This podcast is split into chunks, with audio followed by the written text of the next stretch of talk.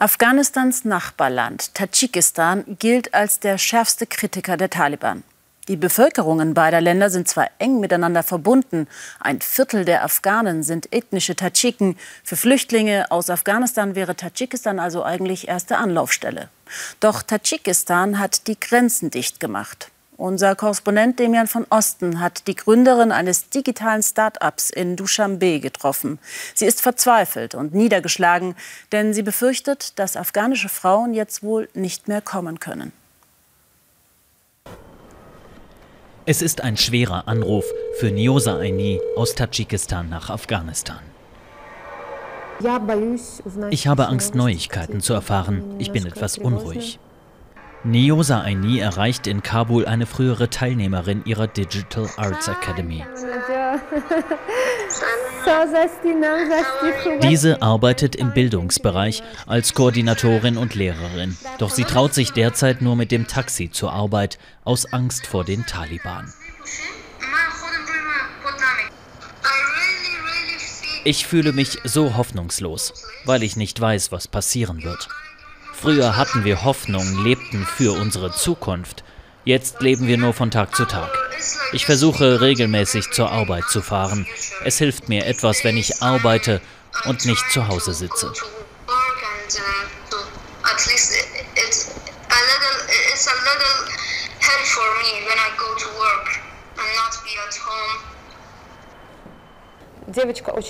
Die junge Frau ist sehr talentiert, gut ausgebildet. Sie verdient es, dass sie arbeitet, dass sie studiert, zum Nutzen der Gesellschaft. Aber sie hat jetzt Angst, genau das zu tun. Hätten Sie gerne, dass sie hierher kommt? Ich möchte, dass sie in Sicherheit ist, egal wo.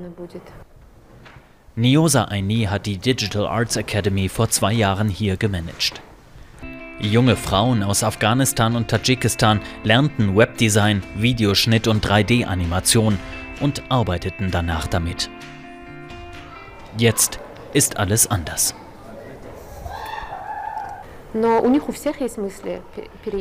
Alle überlegen, auszureisen, wegzulaufen. Jede, die ich anrufe, fragt mich, wie kann ich ein Visum bekommen? Wie kann ich zu euch kommen? Aber ich kann bei dieser Frage leider nicht helfen. Denn Tadschikistan hat die Grenzen nach Afghanistan schon vor Wochen geschlossen. Das Thema Flüchtlinge ist ein heißes Thema. Auch auf zwei internationalen Gipfeltreffen mit Staaten Zentralasiens diese Woche in Tadschikistans Hauptstadt Duschanbe. Auch die von den Taliban erbeuteten US-Waffen und möglicher Terrorismus machen unter anderem Tadschikistan große Sorgen. Wenn nicht alle politischen Gruppen in Afghanistan miteinander sprechen, dann kann es sein, dass wir einen endlosen Bürgerkrieg, Menschenrechtsverletzungen und massenhafte Fluchtbewegungen erleben werden. Tadschikistan hat sich angeboten als Ort für solche Gespräche. Ob es auch wieder Flüchtlinge aus Afghanistan aufnimmt, ist derzeit noch offen. Bis es soweit ist, will Niosa Aini wenigstens denen helfen, die schon da sind. Heute möchte sie Hilfspakete an afghanische Flüchtlinge verteilen. Ich habe auf Facebook geschrieben, dass wir unseren Teilnehmerinnen jetzt nicht helfen können, aber dass es bei uns schon Flüchtlinge gibt und hatte gefragt, wie wir denen helfen können. Mehr als 60 Leute haben sich ihrem Aufruf angeschlossen. Hilfsorganisationen unterstützen auch. Jetzt wollen die Freiwilligen die eingekauften Waren verteilen.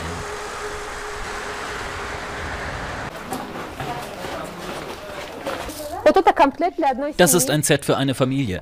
Mehl, Graupen, Tee, Reis, Bohnen, Erbsen, Desinfektionsmittel und eine kleine Apotheke.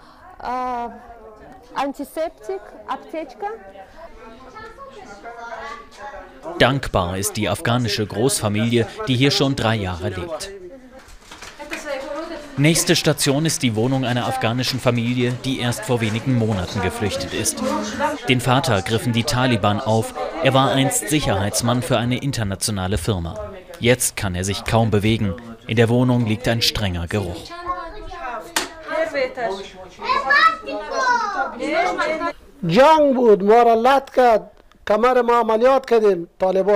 Es war Krieg. Die Taliban haben mich ständig geschlagen, haben meinen Rücken dadurch kaputt gemacht. Sie haben mich drei Monate gefangen gehalten und in einen Brunnen geworfen. Dann hatte ein Taliban-Kämpfer Erbarmen mit mir und hat mich auf einem Floß Richtung Kabul entkommen lassen. Seine Ehefrau muss sich jetzt nicht nur um die fünf Kinder kümmern, sondern auch noch die Familie ernähren. Ich mache Teigtaschen und verkaufe sie, denn mein Mann ist krank, er kann sich nicht bewegen. Deshalb bin ich gezwungen zu arbeiten. Die Kinder weinen, sind hungrig, ich muss für die Wohnung zahlen und für die Medikamente für meinen Mann. Dabei tut mir selber das eine Bein weh.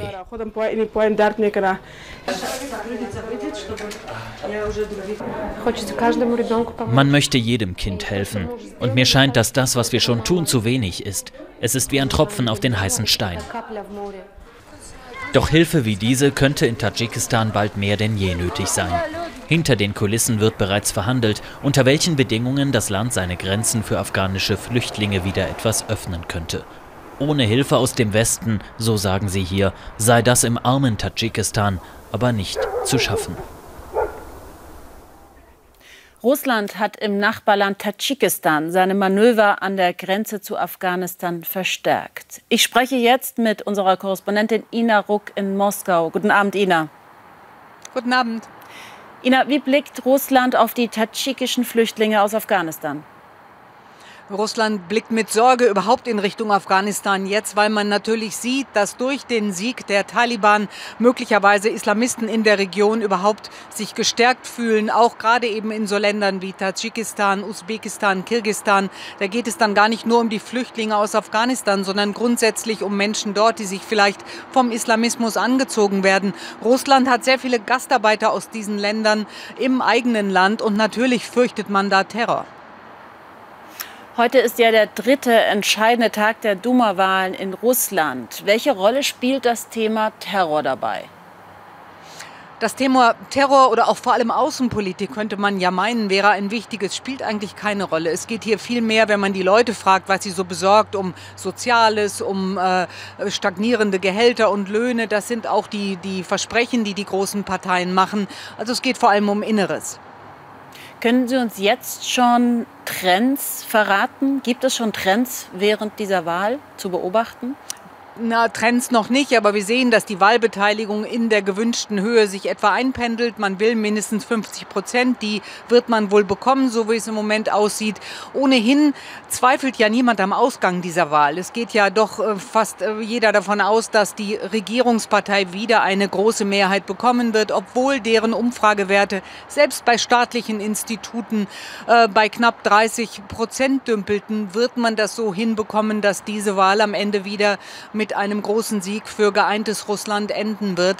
Das äh, ist schon rein eine symbolische Sache. Putin braucht diesen Sieg, egal wie er dann am Ende hergestellt wird. Und man geht von vielen Manipulationen aus, einfach weil alles andere ihm als Schwäche ausgelegt werden würde.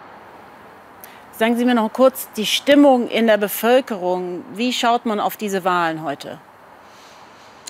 Äh, man hat, äh, glaube ich, nicht so richtig Lust zu wählen. Viele Leute haben uns gesagt, es ändert doch eh nichts. Manche werden gezwungen zu wählen. Also gerade Bedienstete von Staatsbetrieben äh, mussten wirklich richtig Vollzug melden. Sie haben gewählt, weil man eben diese Wahlbeteiligung will. Aber so richtig an eine Veränderung glaubt hier, glaube ich, niemand von denjenigen, die sich eine wünschen würden.